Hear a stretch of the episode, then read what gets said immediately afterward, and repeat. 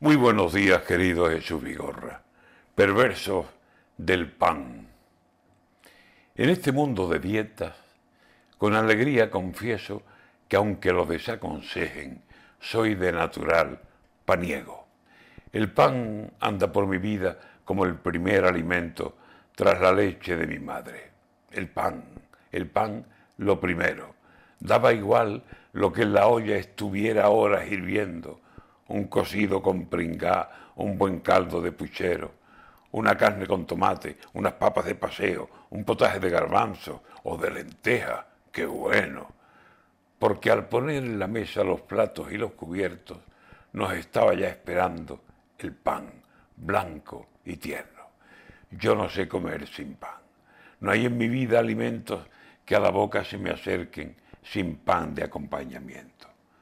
Pan, picos o regañar, y si es posible, del bueno, que hay panes que sin coser hay quien los sigue vendiendo. Y un buen pan ha de tener su buena harina primero, y después, y principal, un buen horno y tiempo, tiempo. Busco el pan por nuestra tierra, digo el pan que esté bien hecho, como el que busca la flor hermosa de sus deseos. Por un buen pan me recorro ciudades, aldeas, pueblos, y me acerco a Portugal o encargo un buen pan gallego. De aquí pico, regañaz y panes, sí, también, pero que sean un pan de garantía, de buen trigo o de centeno, un buen pan de masa madre que sepa gloria al morderlo.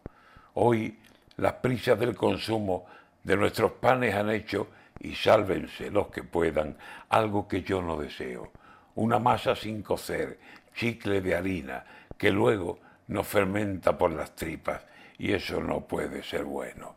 No quiero gato por liebre, ni un mal cuento panadero.